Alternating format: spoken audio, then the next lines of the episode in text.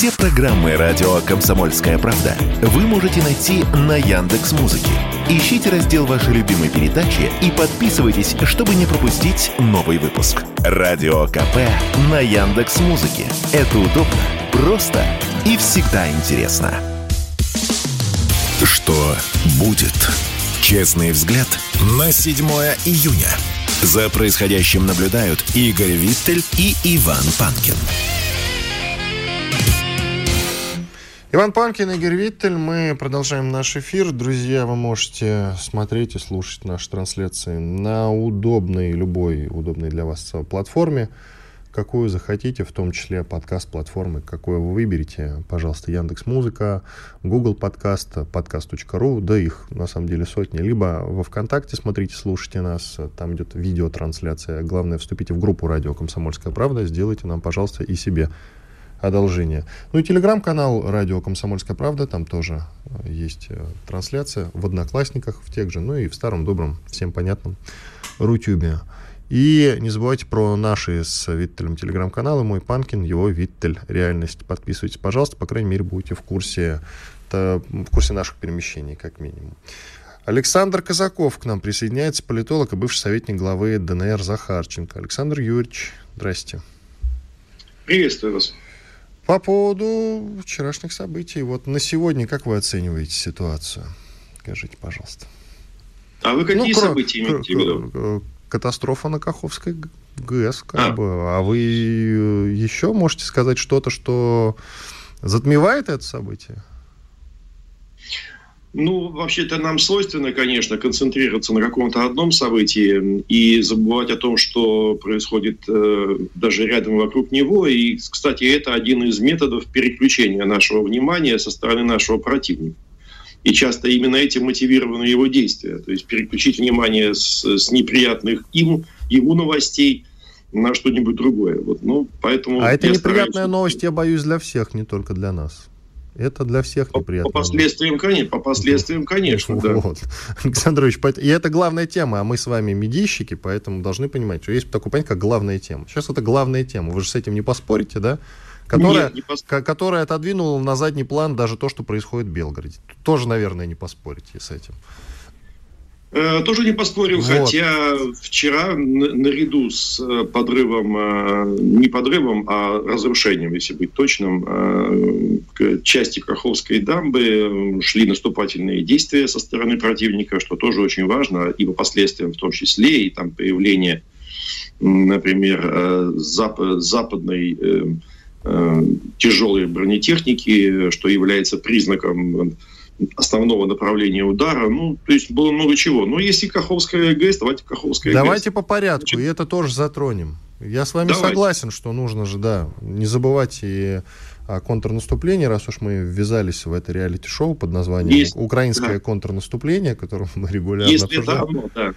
На, а самом если... деле, на самом деле центральные телеканалы совершенно напрасно не запустили отдельное э, какое-то э, ток реалити-шоу под названием «Украинское контрнаступление». С, э, по итогам дня делать какие-то выводы по всем новостям, которые были по контрнаступлению. Такое огромное их количество. Было бы забавно, согласитесь.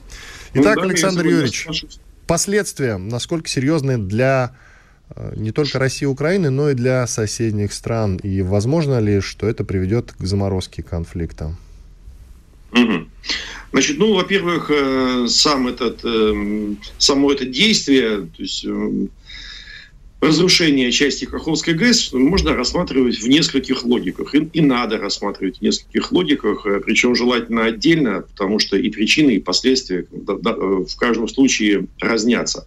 Можно рассматривать в военной логике как бы с причинами и последствиями для воюющих сторон – в результате разрушения Каховской ГЭС, но здесь как бы довольно просто, потому что уже вчера огромное количество специалистов посчитали, кому выгодно, кому невыгодно, что предотвратило, к чему как бы, может привести, имеется в виду наступление, оборона, левый, правый берег, э, ниже по течению от плотины и выше по течению по плотины, потому что где-то для противника стало э, труднее и где-то почти невозможно форсировать Днепр. Э, а тут же вчера были разговоры с той стороны, что едва ли не вот именно сегодня готовилось наступление на этом направлении, и готовили, они готовились форсировать Днепр, и тут, значит, раз, и все, и они не могут. Вот, это, это на первый взгляд, если не присмотреться к видео, которые есть, и, и, ну или не включить логику хотя бы, да, Э, делает э, более пригодным само Каховское водохранилище для его форсирования в сторону Запорожской АЭС Энергодара, но это, вот это точно не так. Там противнику легче совсем не стало, потому что форсировать э, водохранилище по воде или по илу и грязи, ну, тут, ну что, что то удовольствие, что это. Еще непонятно, что э, труднее. Во всяком случае, Э, одна из, один из выводов, к которому пришли наши военные, что, что мотивом, в числе прочих, мотивом э, разрушения э, плотины Каховской ГЭС было замораживание военных действий ниже по течению Днепра, вплоть до дельты его. И это дает возможность противнику снять некоторые Э, силы с этого направления, перекинуть их на направление основного удара, которое будет на других участках фронта. Э, в этом, да, в этом есть логика, потому что сейчас э, для обеих сторон стало очень трудно форсировать Днепр по, по воде, и когда вода сойдет, там тоже будет то еще счастье. Вот, это если смотреть в военной логике. В информационной логике это то, о чем мы уже начали с вами говорить, это переключение внимания. Как всегда, противник здесь себе не изменяет.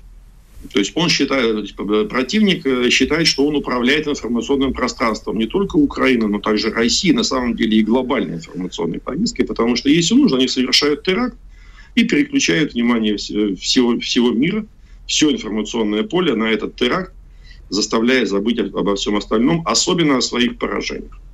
Ну вот, например, в данном конкретном случае попытки наступательных действий вдоль всей линии фронта, за исключением северного фаса, э, были неуспешными.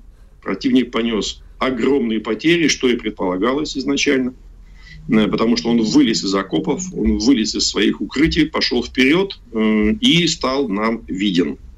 И, в числе прочего, стал виден для нашей авиации фронтовой, которая отработала от души, и потери действительно ну, вот, на периоде одни сутки это, ну, правда, катастрофа. Речь на тысячи идет потери, еще и огромное количество бронетехники. Ну вот потом э, по, разрушение Каховской ГЭС, и все забыли о том, что захлебнулись эти попытки. Э, но вы бдительные, но вы бдительные, помните. Вы бдительные, помните. Значит, есть экологическая логика, которая мне тоже очень близка. Я несколько лет был членом Центрального совета Всероссийского общества охраны природы, поэтому представляю себе, что это такое. Экологические последствия реально тяжелые. Э, потому что вообще изначально появление таких водохранилищ, как Каховская, да, ну как и у нас, например, да, Рыбинская, например, э, с одной стороны, на благо человеку и на благо экономики, и с другой стороны, само по себе влияет катастрофическим образом на окружающую среду, потому что даже меняет климат э, в регионе с континентального на морской. Потому что Каховское – это море. А, подождите, Александр Ильич, вот тут перед вами был э, Дмитрий Стешин, он вообще сказал, что как бы и хорошо бы, чтобы этих водохранилищ не было, это все неестественно, и экологическая проблема не самая большая. Молодец, Дима. Я, с ним, я был одним из тех, э, кто... Я был одним из членов инициативной группы по ликвидации Рыбинского водохранилища или Рыбинского... Слушайте, а может это экологи сделали? Такие версии тоже вбрасываются, что это экологи-экстремисты. Да, вот Казаков, например, Казаков, Стешин, извините за иронию. А? Ну, знаете, э, не понаслышке знаю, что радикальные экологи – люди отмороженные на всю голову и иногда даже хуже, чем террористы. Ну, они, собственно, экотеррористы, скорее их можно называть. Нет, знаете, не безосновательная логика. Э, просто в условиях боевых действий с обеих сторон в условиях, когда работают э, в том числе и, и полевая, и воздушная, и космическая разведка, сделать это для них э, ну, очень трудно. Поэтому вряд ли все-таки. Скажите, а так мотивации, да, могли бы. А насчет мотивации, скажите, пожалуйста, военный смысл для Украины какой? Для Украины, значит, ну, э, один очевидный. Э, то есть они переключают, в том числе наших военных, то есть всех, э, все управляющие структуры на левом берегу переключают на ликвидацию последствий э, наводнения. И административные структуры, и вооруженные силы, и автомобильная техника, которая нужна на фронте, тоже сейчас занимается эвакуацией людей. То есть на определенное количество времени, на ну, несколько дней, по крайней мере, полностью переключаются на ликвидацию наводнений и спасение людей. Они знают же нашу логику, что мы сначала людей спасаем, потом остальные проблемы решаем. Они этим пользуются. Это первое. Второе. Эм, э, уже фактически разрушена первая линия укреп... укреплений наших на левом берегу. То есть э, минные поля, э, окопы, противотанковые рвы, все это либо смыто, либо нарушено, и, скажем, в отношении тех же минных полей – Эм, ну, теперь мы и сами не знаем, где эти мины находятся, к сожалению. Э, при таком... Э, могло быть хуже, конечно, если бы они, если бы у них была возможность подорвать саму плотину, которая сейчас находится под водой, тогда, тогда бы это просто реально все смыло, это был бы цунами в этой ситуации, ну вот, по крайней мере, да. Э, Александр Юрьевич, давайте сделаем паузу. Логическая точка есть. Э, после перерыва продолжим. Александр Казаков, политолог, бывший советник главы ДНР Захарченко, Панкин, Виттель. Через две минуты продолжим. Спорткп.ру О спорте, как о жизни. Что будет? Честный взгляд на 7 июня. За происходящим наблюдают Игорь Виттель и Иван Панкин. Панкин Виттель и Александр Казаков, политолог, бывший советник главы ДНР Захарченко. Александр Юрьевич, давайте продолжим. На минных полях остановились, которые смыло, и уже непонятно, где они, эти минные поля и мины. Ходят вообще видосики по телеграм-каналам, что эти мины плавают, их прибивают к берегу, они взрываются либо самопроизвольно, либо да, местные жители в них камни бросают, чтобы они взрывались. Я и такое видел. Продолжайте. Ну да, и это, конечно, создает проблемы. Для нас это наш берег э, на текущий момент. Э, то есть понятно, что он в ближайшее время станет нашим тылом, сейчас наша передовая. Вот. Э, так что в этом смысле в этом военная выгода Украины. Еще одна, значит, все наши артиллерийские системы, и ствольные, и реактивные, должны были быть отведены на, на, на удаленное расстояние от мест вероятного разлива, не фактического, а вероятного, потому что мы же не знаем, что будет происходить дальше. Э, давайте не будем забывать, что э, как бы, управление этим э, кризисом находится в руках Украины, не в наших руках. Потому что при необходимости они могут устроить спуск воды с каскада Днепра и по, и, по, и по своему желанию каждый час поднимать уровень воды и опускать его.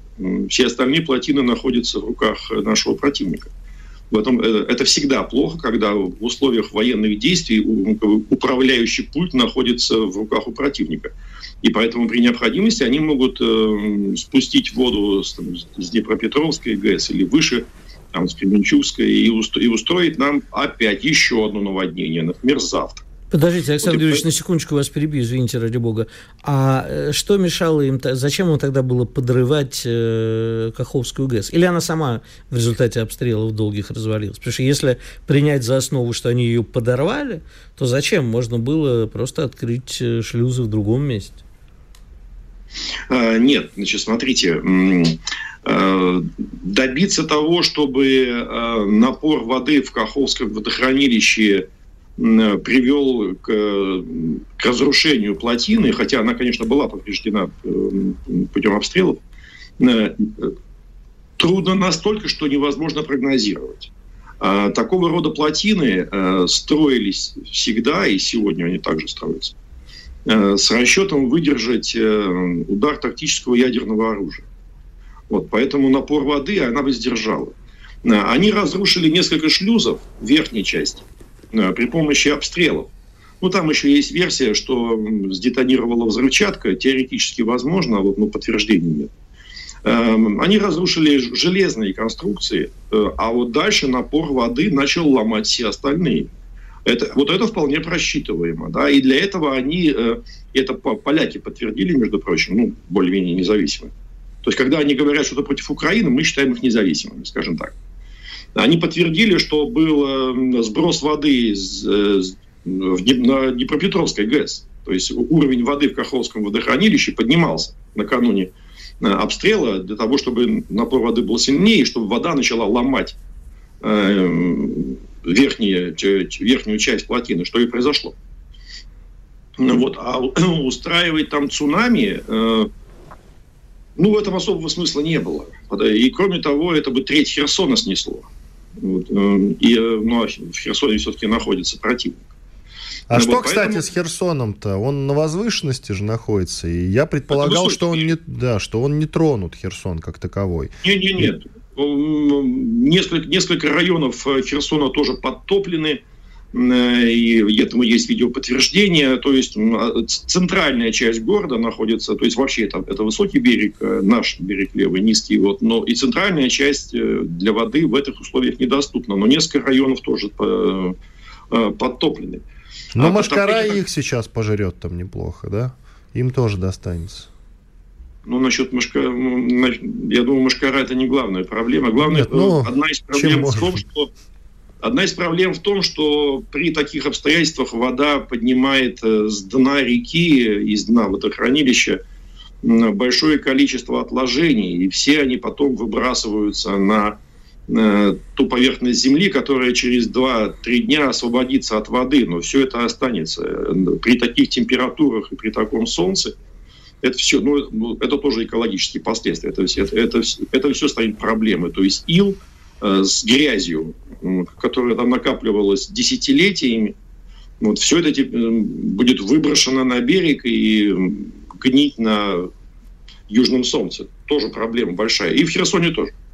Так вот, э, тот факт, что э, управление этим кризисом находится в руках Киева, это для нас создает проблемы. Потому, и именно я начал с того, что мы вынуждены на значительное расстояние отвести нашу артиллерийскую технику. Э, расчет противника, что мы не достанем до тех мест накопления живой силы и техники, до которых мы доставали. Вот, так что ну, что касается экологических проблем, кроме этого, конечно, это создает для флоры и фауны огромные проблемы. Ну, потому что ни животные, ни птицы очень не любят, э, когда среда обитания меняется так, так быстро, таким радикальным образом. Вот, э, и, хотя на войне это... Ну, мы же видели видео, да, что лебеди никуда не улетели. Может, конечно, они оглохли. Такое бывает. Вот, но, тем не менее, несмотря на боевые действия вокруг, э, животные и птицы они не любят менять свои привычки. Это понятно. Скажите, Александр Юрьевич, а как вы относитесь к версии, что они нас нанесли этот удар в качестве упреждающего, потому что подумали, что мы в какой-то момент захотим нанести удар по киевскому водохранилищу? А как одно другое отменяет? А как это? Я тоже не понимаю. Ну, при чем здесь? Ну, захотим и нанесем. Ну, как-то две экологические катастрофы на том участке земли, которые мы вроде как э, пытаемся освободить, но это немножко странно, согласитесь. Ну, Киевское водохранилище точно находится на территории подконтрольной противнику, и поэтому вот тогда нас... Здесь-то получается, что на левом берегу мы были, а на правом берегу они. Э, откуда спор это возникли? Кто? Потому что, ну, для них был один край плотины доступен, для нас другой край плотины. А Киевский-то полностью находится на подконтрольной территории. Это что, диверсанты, что ли? Да ладно, не прикалывайтесь. Но мы до сих пор не знаем, это все-таки ВСУ нанесло удар по Каховке-то, или третья сторона, или, может быть, даже, да, какие-то диверсанты частные, да, типа ДРГ. Смотрите, э, значит, появились видео, да, э, взрывов э, на плотине, когда уже она начала разрушаться – Э, и это взрыв точно не внутренний. Э, это внешнее воздействие. Значит, соответственно, это обстрел. Э, вот стрелять по, по плотине в, в нынешних обстоятельствах могут только две стороны. Либо мы, либо они. Третья сторона туда артиллерийскую пушку не притащит. Не получится.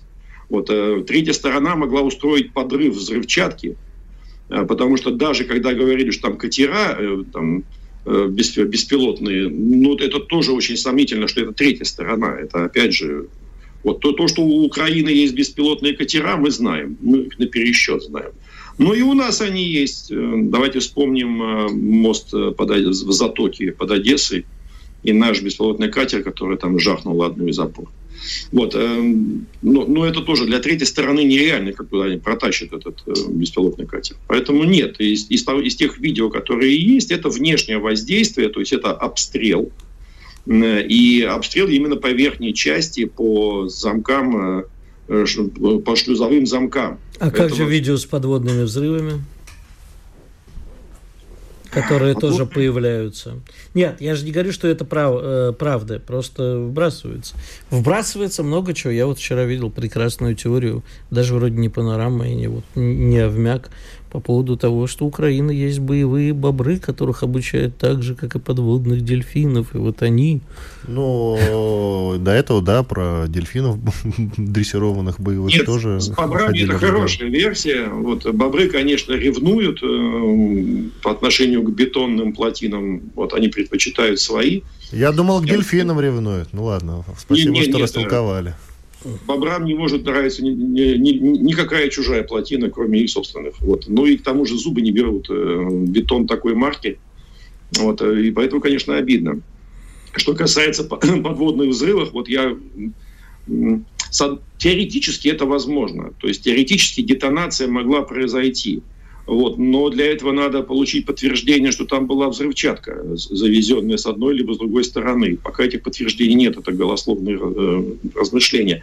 Одна из ошибок, кстати, вот украинской пропаганды, которая начала отрабатывать повестку, ну, я внимательно смотрел, буквально 2-3 часа первых появилось несколько десятков там, комментариев, видео по методичке отработаны. И в этой методичке был э, существенный изъян – который потом опровергла реальность. И они быстренько переобулись уже к вечеру. В чем был изъян? Они говорили э, изначально о том, что мы подорвали при помощи взрывчатки эту плотину и ссылались на то, что по технологии строительства плотин у нас в Америке, где бы то ни было. Изначально при строительстве плотины э, э, оставля, остаются специально, оставляются специальные шурфы для взрывчатки на случай, если плотину нужно будет убрать, потому что никак иначе ее убрать нельзя. Ну, там, через 50-70 лет она выработала свой ресурс, но плотину убирать, а ее разобрать ее невозможно. Но если тактический ядерный взрыв ее не берет. И поэтому изначально технологически есть шурфы, и они как раз в основании плотины. И они, они заявили, что мы, значит, получили документацию, значит, и мы воспользовались этим, и подорвали плотину. А потом бах, и оказалось, что плотина-то под водой стоит. То есть мы, никто ее в этом смысле не подрывал. Она стоит под водой, ее видно. То Спасибо. Есть, э, Спасибо. только верхнюю часть. Александр Казаков, политолог, бывший советник главы ДНР Захарченко, был с нами на связи. Благодарим вас, Александр Юрьевич. Делаем перерыв. Панкина Виттель с вами. Радио «Комсомольская правда». Мы быстрее телеграм-каналов. Что будет? Честный взгляд на 7 июня. За происходящим наблюдают Игорь Виттель и Иван Панкин. Действительно, Панкин, Виттель, к нам присоединяется Андрей Подойницын, известный экономист. Андрей Владимирович, здрасте. Приветствую, Иван, приветствую, Игорь. Привет, Андрей. Скажи сразу, вот зайду с такого вопроса. Ты же любишь покопаться у нас в статистике. Вот такая вот история. Якобы число россиян с доходами выше среднего в прошлом 2022 году выросло почти на 10 миллионов. Э, расшифровываю. Теперь больше 45 тысяч рублей в месяц. Зарабатывает 53 миллиона человек или 36% населения. Об этом сказано в исследовании ФИН «Экспертиза». Скажи мне, пожалуйста, веришь ли ты в эту статистику? Можно ли э, ну да, тут сказано с доходами выше среднего, тут ничего не сказано о среднем классе. Так что веришь ли ты в эту статистику или у него есть какое-то другое объяснение? Ну, я не знаю, тут насколько здесь уместно выражение «веришь или не веришь», тут либо знаешь, либо не знаешь. Оснований сомневаться в том, что это действительно так, наверное, нет, но при этом можно отметить, что сам уровень, там, 45 тысяч рублей, мягко говоря, невысок. Если, опять же, относительно чего? Относительно масштаба цен государстве. масштаба цен на все, все что угодно, особенно на такие тяжелые позиции типа недвижимость, автомобили там и так далее. Поэтому я бы не стал сомневаться в том, что действительно это произошло. Благо, что косвенные э, признаки это подтверждают. Потому что весь бизнес кором уже который месяц поет песню на тему того, что на рынке дефицит квалифицированных кадров. HR-овцы, крупные компании заявили, что за там, полгода или сколько больше, там, за 9 месяцев время поиска претендента на открывшуюся вакансию увеличилось в полтора раза. Это просто огромный действительно сдвиг в полтора раза. Дольше ищут людей на те или иные вакансии. Но э, это само по себе это хороший признак, что промышленность, производящая промышленность оживает, и косвенные признаки показывают, что э, другие, другая статистика показывает, что у нас в промышленности, особенно в обрабатывающем секторе, очевидный рост наблюдается в первые пять месяцев этого года, причем рост, которого давно уже не было, порядка 5-6%. Поэтому, э, скорее всего, да, это все так и есть. Другое дело, э, как к этому кто относится. Например, Э, в свежем отчете Центробанка можно было прочитать, что рост доходов и рост зарплат, ЦБ это тоже подтверждает, есть проинфляционный фактор. Один из факторов, который э, побуждает ЦБ наблюдать за ситуацией и, может быть, э, даже превентивно еще больше повышать учетную ставку. Вот такой подход, конечно, поражает бесконечно. Потому что если растут доходы населения, мы все должны активно радоваться этому, расширяется внутренний спрос, растет благосостояние, и выполняется, собственно, начинает выполняться та цель, ради которой вообще существует экономика. И э, когда слышишь э, такие вещи, что это, оказывается, создает там некое макроэкономическое напряжение, становится немножко печально. Особенно в совокупности с заявлением э, из того же отчета, что э, просоответствовать этому росту зарплат необходимым повышением производства товаров потребления и э, другими товарами и услугами типа невозможно, потому что у нас нет э, соответствующих компетенций, опять же, не хватит рабочих рук. Это очень порочная логика, на мой взгляд. Скажи, Андрей, э, значит, есть к тебе следующий вопрос, только я э, хотел бы, наверное, параллельно сделать опрос э, в соцсетях или где... У нас есть возможность, Иван, сейчас где-нибудь делать опросы? Да, сейчас устроим. Давай. Значит, Путин поручил рассмотреть вопрос использования в такси, каршеринге только автомобилей отечественной э, сборки. Как вы относитесь к этой инициативе? Ну или будете ли вы ездить на отечественных авто? Как тебе нравится больше формулировка? Сейчас придумаем. Сейчас, придумаем. сейчас. Я не могу вот это, знаешь, вот родить оперативно. Ты как-то внезапно это сделал. Наверное, может быть, в перерыве надо было подумать об этом. Продолжайте пока. У нас нет YouTube, где это можно сделать по щелчку. Хорошо, Андрей. Тогда вот скажи мне, пожалуйста, я вот тут э, все время слышу один и тот же аргумент, но не, не вот тут, а на протяжении уже очень многих лет, а на тему, что как бы у нас вот своего нету автомобилей и так далее, действительно своих, и прочих номенклатур, да, потому что у нас очень маленький внутренний рынок. Да? Ой, господи, вот это ересь, конечно. Подожди, ужасно. подожди, вот именно да. Я с тобой тоже согласен, что это ересь. Но я каждый раз возмущаюсь. Приезжаешь в какую-нибудь Малайзию, машины «Протон». Послушай, ну, население Малайзии с э, нашим даже смешно сравнивать. Но изначально там это был, когда создавали перелицованный Mitsubishi Lancer, потом это стала полноценная малайзийская машина. То есть Малайзия может, а мы нет. И вот даже Путин говорит, отечественная сборка. То есть это опять шильдик на китайскую машину.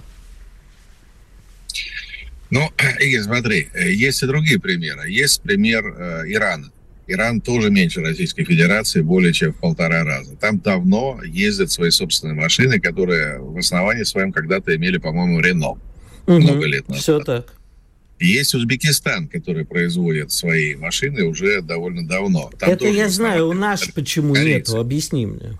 Сейчас смотри. Наконец, есть Вьетнам. Более того, вьетнамцы со своими авто в этом году будут выходить на наш рынок. Я как-то несколько месяцев назад смотрел на эту тему соответствующий репортаж. Я к тому, что э, все эти факты легко и непринужденно подчеркивают, что все это полная ересь насчет того, что у нас, у нас огромный рынок. 150 миллионов человек, гигантский рынок, по большому счету. И никаких проблем для того, чтобы, я имею в виду физических чисто проблем, для того, чтобы заняться своим собственным автомобилестроением, объективно не существует. Но нам как-то именно с автомобилепостроением страшно не повезло, еще много лет назад, со времен товарища Хрущева и товарища Брежнева. Сейчас все уже забыли, но э, москвичи 412 и там всякие разные другие наши машины, они очень успешно экспортировались в 50-е, 60-е годы и занимали какие-то правильные места на всяких ралли и так далее. И только там в силу сейчас причин, которых у нас просто нет времени обсуждать, все эти вещи были э, субъектив, по субъективным причинам свернуты. И вот с тех пор нам как-то с автомобилями страшно не везет. На самом деле автомобилестроение – это тема, которая требует просто пристального внимания и соответствующих инвестиций. Не маленьких, прям скажем, инвестиций, серьезных инвестиций на протяжении многих лет. Но это все возможно было бы сделать. Не хватает только одного – целеполагания. Ну и, соответственно, целеполагания определенного устройства мозгов. К сожалению, за вот э, не только 30 лет, э, последние 30 лет, но и еще раньше в позднем Советском Союзе возникла вот эта вот иллюзия, что якобы у нас в стране чего-то невозможно произвести. Автомобили там или стиральные машины или какую-нибудь там аудиотехнику или еще что-то. Просто пока был Советский Союз, ни у кого не поворачивался язык сказать, что мы там самолеты свои не можем производить. Но вот как выяснилось, э, во времена чудесного либерализма и самолеты исчезли, и суда исчезли. У нас мы потеряли компетенции огромного количества отраслей. Сами по себе отказались. Это вообще единственный в мире случай, когда народ отказался от десятков, сотен, может быть, тысяч отраслевых компетенций сам по себе, по доброй воле под лозунгом того, что это, дескать, якобы не конкурентоспособно. Это все абсолютно лживое и э, злонамеренная риторика. Конечно, мы могли бы производить свои машины, но для этого Но... нужен лидер этого процесса, лидер этого процесса, как Подожди. физлицо или группа физлиц. Подожди, есть два и фактора. Ресурсы. Во-первых, я с тобой соглашусь только отчасти. Безусловно, э, наши самолеты в плане комфорта, шумовых характеристик и так далее немного проигрывали западным аналогам, но это не повод был убивать отрасль, это был повод, как был сказано. Да, перестройка, понимаешь, я всегда говорю, что перестройка это не значит переломка или уничтожение. Перестраивать надо было, а не ломать. Вот. А мы все поломали. Кстати, по поводу вьетнамцев. Э, если ты имеешь в виду марку VinFast, то, в общем, э, как-то не смешно, она была создана на деньги, считай, украинские, потому что вьетнамец, который ее создавал, учился в Харькове, заработал там капитал, и деньги на VinFast брал у украинских бизнесменов. Это смешно. Молодец. У, у них есть, у нас нет. Да, значит, э, продолжая нашу дискотеку, что тебе ответить? А второй фактор, который, в принципе, у нас э, есть, и он никуда не делся, а при Советском Союзе, во-первых, рынок был больше, во-вторых, э, при Советском Союзе очень было такое большое распределение труда по всей территории Советского Союза. Кардан в Узбекистане, выхлопная труба где-нибудь в Якутии и так далее. Ну, я условно сейчас называю. Собрать после Советского Союза все вместе, это требовало, э, с одной стороны, денег, а с другой стороны, рынок занят иностранцами. Нужно было как-то плавно заниматься протекционизмом родного одного предпринимательства и производства. Плавно. Разумеется. Вот. У нас э, до этого не доходили руки в 90-х, что понятно. Но когда у нас настали тучные годы, у нас, э, пожалуйста, все флаги в гости к нам. Давайте, конечно, больше локализации, но мы так ничего не сделали. Вопрос, мы сейчас, мы сейчас-то можем это сделать и нужно ли? Только коротко. Да чего уж, короче-то, смотри, сейчас происходит импортозамещение, но во многих отраслях это замещение западного импорта на восточный или там южный э, импорт, это не совсем то, что нам нужно. В моменте, когда нужно заткнуть дыру чем-то здесь и сейчас, конечно, лучше взять и купить. Но по большому счету импортозамещение должно заключаться в замещении импорта собственной продукции. Вот и все. Вот весь ответ. Спасибо большое. Спасибо большое. Напомню... Благодарим. Андрей Подойницын, экономист, был с нами на связи. Спасибо большое. Сейчас сделаем небольшой перерыв. После этого продолжим финальная часть нашего сегодняшнего эфира. Сколько у нас там в секундах осталось? Секунд 20. 10. 10. Не обманывай людей. Все, сейчас отдохнем 2 минуты. После этого вернемся в эфир. Слушайте радио «Комсомольская правда». Радио «Комсомольская правда». Никаких фейков, только правда. Что будет? Честный взгляд на 7 июня. За происходящим наблюдают Игорь Виттель и Иван Панкин. Панкин Виттель финалем. Вмешается ли сейчас в ситуацию Европа, Евросоюз, западный мир, тот, который мы называем прогрессивным? Попытки остановить э, военный конфликт на Украине? Ну, это зависит от того, э, э, кто будет это самое, признан виновным, по их мнению. Уж Виновными, виновных уже обнаружили. В северных потоках во взрыве там ничего не понятно, а тут совершенно все понятно. И это Россия. Но, ну, в кавычках, разумеется. Значит, никак не будут вмешиваться, потому что они прекрасно понимают, что ничего от России добиться таким способом, обвиняя Россию и требуя от нее что-то, не получится. Чего это ты взял? Смотри, они рассуждают так. Россия, грубо говоря, на Западе так рассуждают, не хочет проигрывать, поэтому, в принципе, идет на такие террористические акты. В том числе она, Россия, вполне себе может. Что ты меня так смотришь, как будто это я э, нет, подорвал нет, я просто ГЭС. Я встрепенулся. Чего ты встрепенулся-то? А теперь вполне себе, если такая трагедия с э, ГЭС случилась, она может и с АЭС произойти. И этих русских надо остановить. Как? Ну, давай встанем на сторону, как вчера сказал э, Борис Межуев, на, на сторону западного мира. Как? Как остановить русских? Попросить Китай. А повлиять. это действительно хороший вариант, это аргумент а, объяснить Китаю, что, слушай... Китаю дадут за это какие-то преференции. Даже преференции давать да, не надо. Надо, надо, надо. Китай не дурак, он что-то да попросит за это. Окей, значит, э, дальше начнется наша тяжелая, тяжелая удушающая борьба с Китаем. Против э, этой версии работает следующее. Значит, как только Китай нас просит, а мы в ответ говорим, «А хрен ли ты полез, а мы можем такое сказать, потому что мы тоже себя в некоторых вещах ведем не очень осторожно то э, Китай оказывается один на один с Америкой, что Китаю тоже сейчас не э, выгодно. Потому что там, где Китай уступит Америке, там Америка, знаешь, даже палец сожрет руку. Будет делать э, все, чтобы сказать, а, Китай, значит, продавили на очередные уступки. Мы тут над Тайванем летаем, мы тут поддерживаем Тайвань. Ты знаешь, очень смешно было на днях кто-то приводил э, цитату Блинкина и кого-то еще с разницей в год по поводу поддерживаю независимость Тайваня, не поддерживаем. Ну так вот, с Тайванем вроде как пока нагнули, нету, ничего не происходит, Китай не ответил никакими военными историями. Ну и на присутствие рядом с Тайванем американских кораблей, на совместные учения, на визиты этого сама. Ага, теперь он с Россией, значит, послушал нас и принялся уговаривать Россию. Нет, такого не будет. А, хотя ты абсолютно прав, это единственная возможность э, попытаться нашим союзникам сказать, э, уговорить наших союзников, сказать, слушайте, ребят, ну, условных союзников, а вы тут это самое, вот тут на вас жалуются, что вы сильно хулиганите. Во-первых, мы никогда в жизни не признаем, даже ну, понятно, что это не мы, но мы бы никогда в жизни не признали, что это мы, но не принято в таком признаваться. Это только украинцы периодически, понимаешь, кричат, нет, это взорвали русские, а сами у себя в чатиках, о, как мы вжарили москалям. Понимаешь, у них же это, как там называется, вежливо это называется когнитивный диссонанс, а невежливая шизофрения. Вопрос в другом. Почему ты до сих пор молчишь по поводу того, что написали в Тайм? А, еще, да, не успел просто рассказать. Забыла, не успел. Да, э, я вот в перерыве Ивану показал. Журнал «Тайм» А, я сначала не поверил, потому что, ну, по, по... надо сказать, что это авторитетнейшее американское да. издание, журнал Time. Да, ну и поскольку это опубликовали наши добрые друзья, канал Беспощадный пиарщик, я впервые увидел, ну, я им всегда верю, но тут думаю, ну, может, и старуху бывает проруха.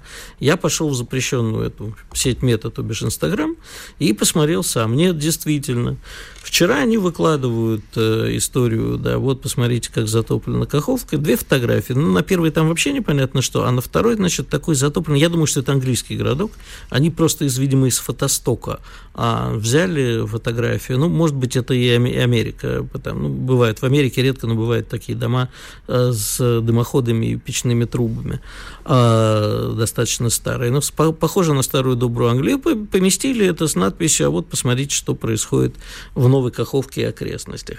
А я бы даже не обратил на это внимания, ну, мало дури, да, мало что там бильд-редактор делает.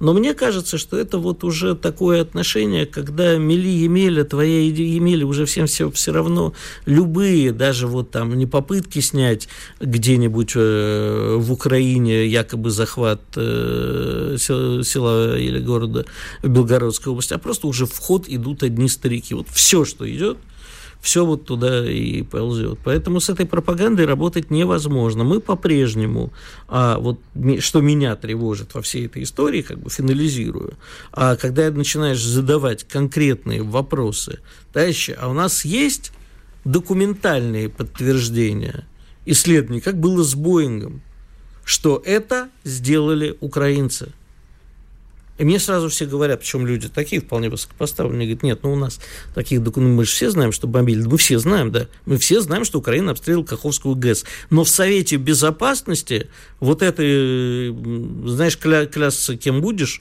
э, наверное, не стоит. Наверное, я надеюсь, что все-таки они есть. Это просто мы не знаем, и нам не говорят.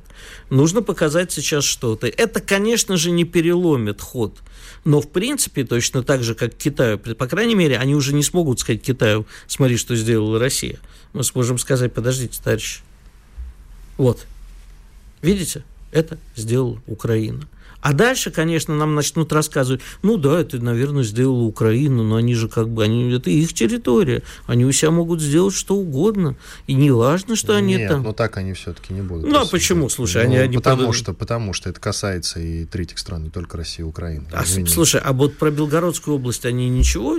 Кро... Нет, вот они кроме ничего, потому что, никто не смотри, есть, значит, конфликт между Россией и Украиной, и э, Украина отвечает. Я, кстати, несмотря на то, что э, несмотря на то, что увидел, я прекрасно понимаю, что они вот э, таким образом нам отвечают. Вопрос к нам, я это уже озвучивал в эфире, почему мы не вдарим так, чтобы они наконец отошли туда вглубь, подальше, и не смогли, э, значит, дотягиваться до нас. Вопрос к нам, не к ним.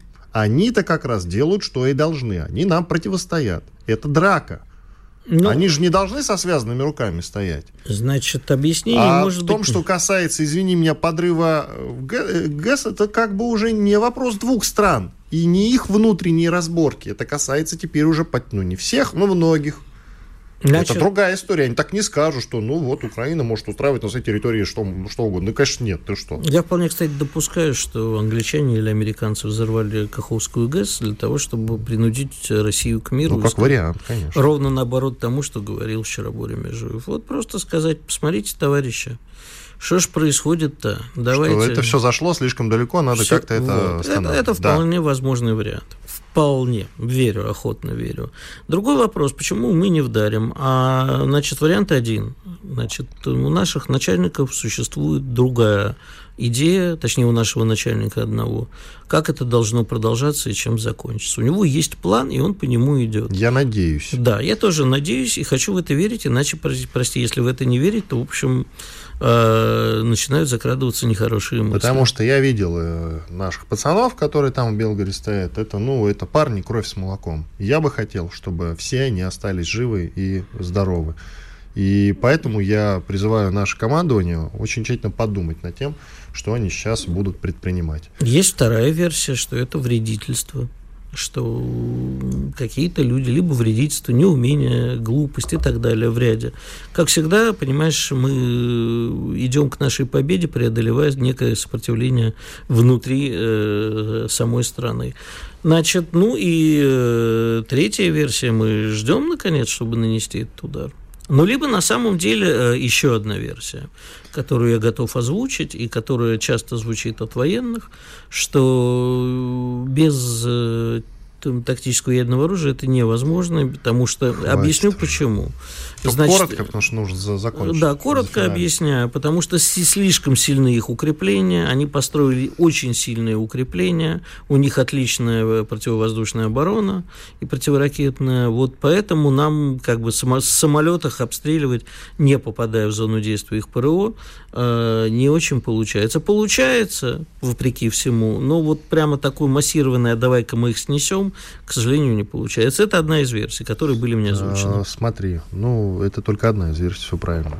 Тут выход на самом деле такой, и его озвучил господин Гладков, я чуть-чуть хочу развить, а, чтобы прекратить обстрелы Белгорода нужно, и я это слышал от многих там а, людей военных, нужно срочно наносить массированные удары по э, Харькову.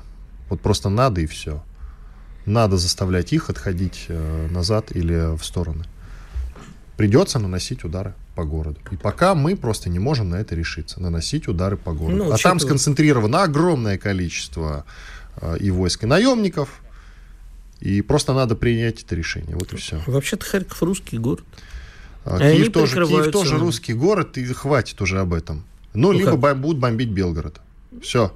Выбирайте, друзья. Я сам был против. Я всегда говорю, представьте себе эту картинку, когда мы начинаем, как в свое время НАТО, бомбить Югославию. Представьте себе эту картинку, нарисуйте ее себе в глазах. Вы готовы ее наблюдать, что это делает Россия? В какой И когда-то я был категорически против этого. Но сейчас, когда я побывал в Шебекино, я могу вам сказать, другого выхода нет.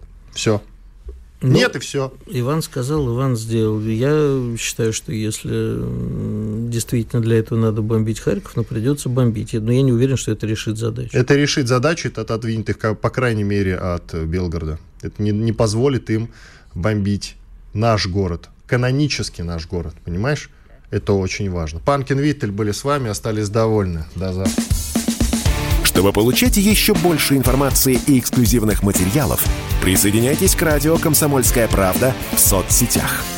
В отечественных социальных сетях. Смотрите новые выпуски на Рутьюбе, читайте телеграм-канал, добавляйтесь в друзья ВКонтакте, подписывайтесь, смотрите и слушайте. Радио «Комсомольская правда». Самая оперативная и проверенная информация в эфире и соцсетях.